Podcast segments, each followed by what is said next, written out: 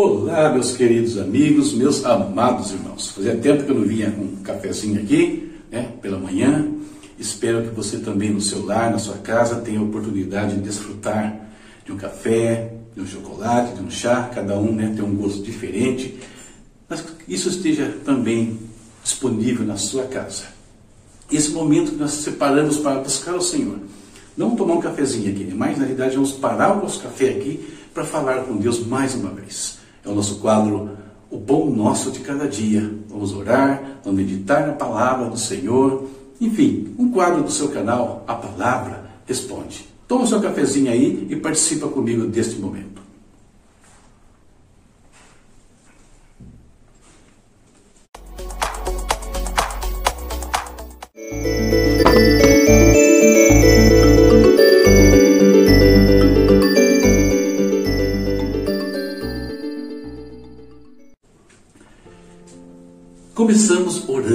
Fazendo a nossa parte de intercessão diante do Pai.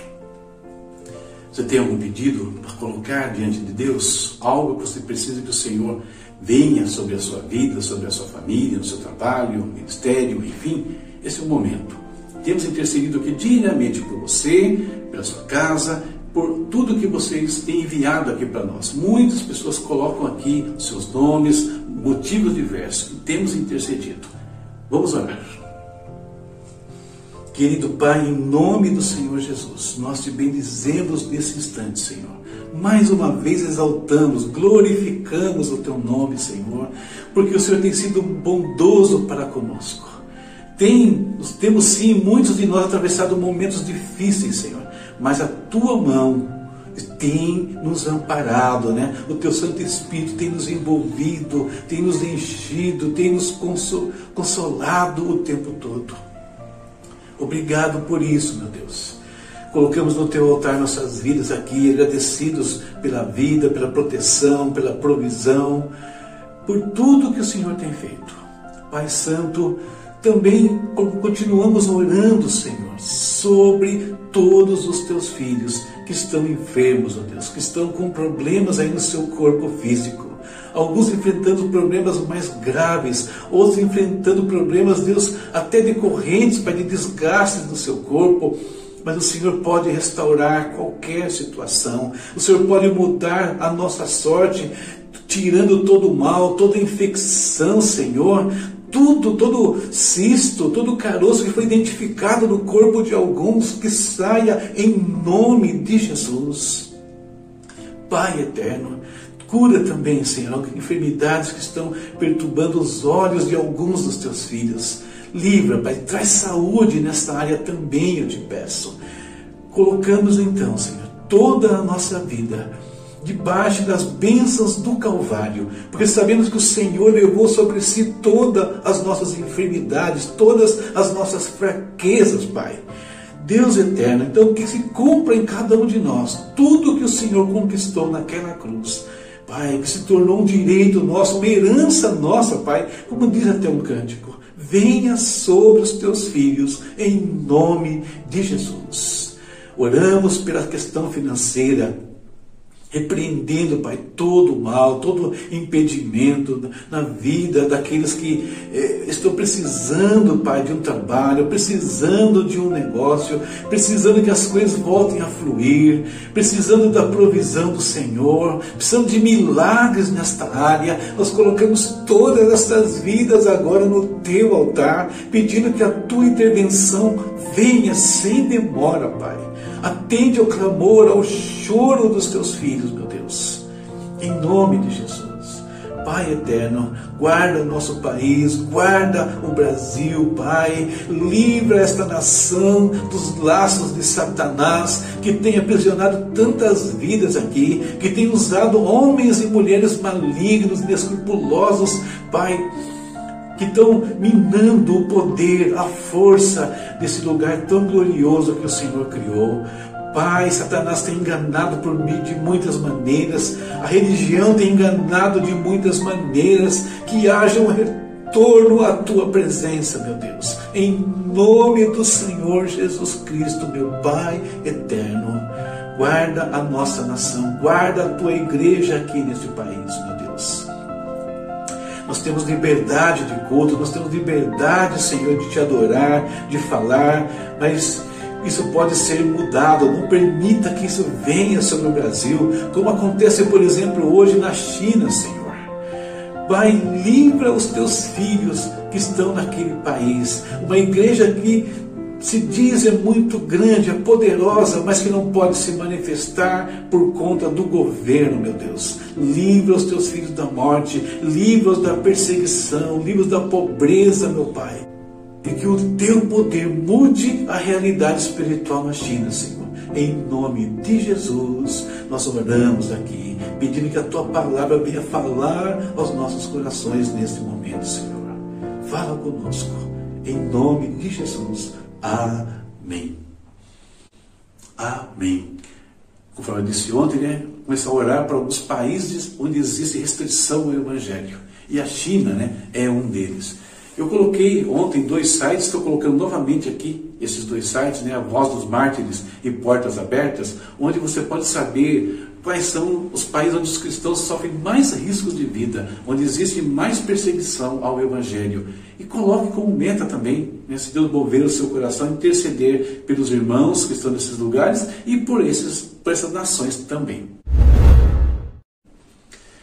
Feito isso, vamos meditar na palavra. Olha aqui a leitura de hoje, né? Isaías 52, 53 e 54.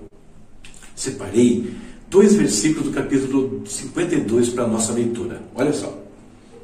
Como são belos nos montes os pés daqueles que anunciam boas novas, que proclamam a paz, que trazem boas notícias, que proclamam salvação, que dizem a Sião: o seu Deus reina. Escutem, suas sentinelas erguem a voz, juntas gritam de alegria. Quando o Senhor voltar a Sião, elas o verão com os próprios olhos.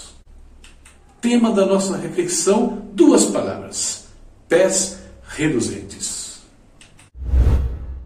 Os três capítulos de hoje, né, lidos no profeta Isaías, têm uma palavra em comum, uma palavra que se destaca, e é salvação. No ponto central, no capítulo 53, está o Messias sofredor, falando de todo o seu sacrifício, toda a entrega que ele teve, a carga que ele levou sobre si, dos nossos pecados, das nossas fraquezas, enfim. Mas fala depois do que Deus faz nele, né? De como isso muda na vida do Messias, de como ele é exaltado, de como ele vê o resultado do seu trabalho. No capítulo 52, fala dos portadores da salvação, os pés formosos, que anunciam né, as boas novas do Senhor, boas novas trazidas pelo Cristo. E no 54, nós temos ali o resultado dessa salvação em Israel e também sobre todo o mundo. O curioso é observar a relação que tanto o Velho Testamento quanto o Novo fazem da pregação do Evangelho com os pés. Ele fala aqui, né? Quão formosos são os pés. E quando nós chegamos lá no, no, no Apocalipse, o apóstolo João, ele fala o seguinte né, sobre Jesus né, a uma das igrejas. Ao anjo da igreja em Tiatira, escreva: Estas são as palavras do Filho de Deus, cujos olhos são como chamas de fogo, o destaque, e os pés como bronze reluzente. Olha a maneira como ele descreve a Cristo ali, né? Com destaque nos pés. E os pés como bronze reluzente, pés gloriosos. Né?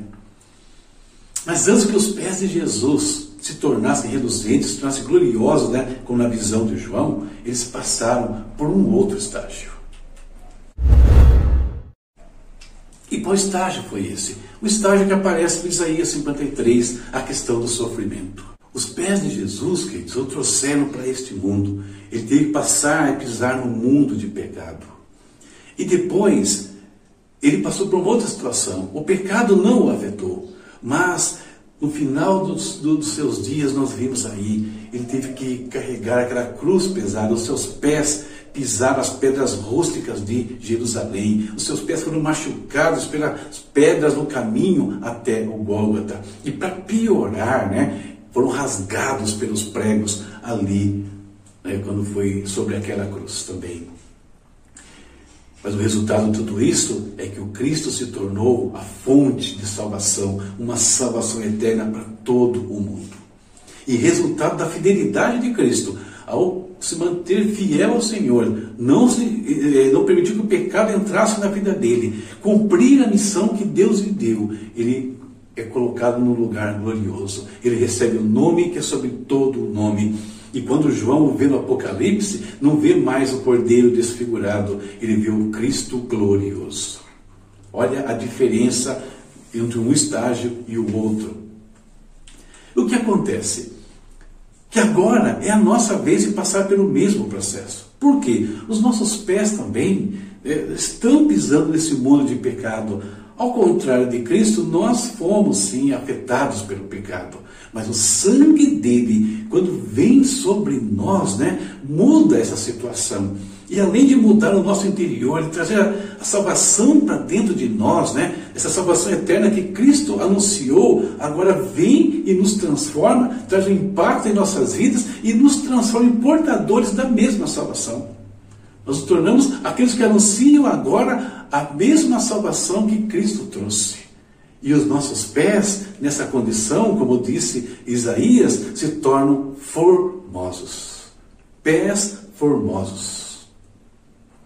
E a maior recompensa que a gente tem aqui não é só a vida eterna. A nossa grande recompensa é ver outras pessoas perdidas, machucadas, doentes, que têm a sua situação mudada por conta de uma atitude nossa, uma oração, uma palavra, um toque. E outros são mudados também e também fazem parte, passam a fazer parte do mesmo exército, os portadores da salvação. E assim como Cristo, queridos, nós também podemos atingir um outro estágio. Se mantivermos a nossa fidelidade, em primeiro lugar ao Senhor, em segundo lugar a missão que Ele nos confia como portadores da salvação, os nossos pés, que hoje são chamados de formosos, um dia serão reluzentes como os pés de Cristo. Porque, como Ele é, diz a palavra, nós também o seremos. Então existe uma recompensa enorme em permanecer fiel a Jesus, que é o nosso resgate. Mas existe também a recompensa enorme, que é poder compartilhar do que Cristo fez com outras pessoas. E todos nós um dia estamos na mesma glória que o nosso Senhor já se encontra hoje. Essa é a nossa reflexão para esse momento e que isso nos faça pensar no nosso privilégio. Primeiro, de ser filho de Deus, e segundo, de conquistar outros filhos para o reino do Senhor. Ok? Espero que isso te ajude em mais um dia de vida. Terminando, olha a leitura para amanhã, tá ali, ó. Isaías 55, 56 e 57. Continuando a nossa leitura, falta pouquinho para terminar o profeta Isaías. Tem recadinho meu no final, tem uma promoção de um livro, precisamos da sua ajuda, invista aqui no nosso trabalho, no nosso ministério. Tem muitos livros, aliás, mas um deles estou fazendo uma promoção especial, certo? Deus abençoe a sua casa, a sua vida e a sua família. Eu vou terminar o meu cafezinho por aqui e até amanhã, se Deus quiser. É aí, pessoal, esse aqui é um dos principais livros que eu editei, a Bíblia Sem Mistérios Apocalipse. Nele eu comento um dos livros mais intensos das Escrituras, uma linguagem acessível e análise profunda. Edição está se esgotando, faltam apenas estas 35 unidades que estão aqui. Por isso resolvi fazer uma promoção. Esse livro que custava R$ 59,00 mais frete, agora poderá ser seu por apenas R$ 47,00 sem frete, promoção válida para todo o Brasil. Olha só, um comentário bíblico, versículo por versículo, de um livro maravilhoso que é o Apocalipse, nessas condições, não perca. Como adquirir? Simples de tudo. Aponte seu celular qualquer coisa que está na sua tela ou clique no link ao lado. Faça isso e reserve já o seu exemplar.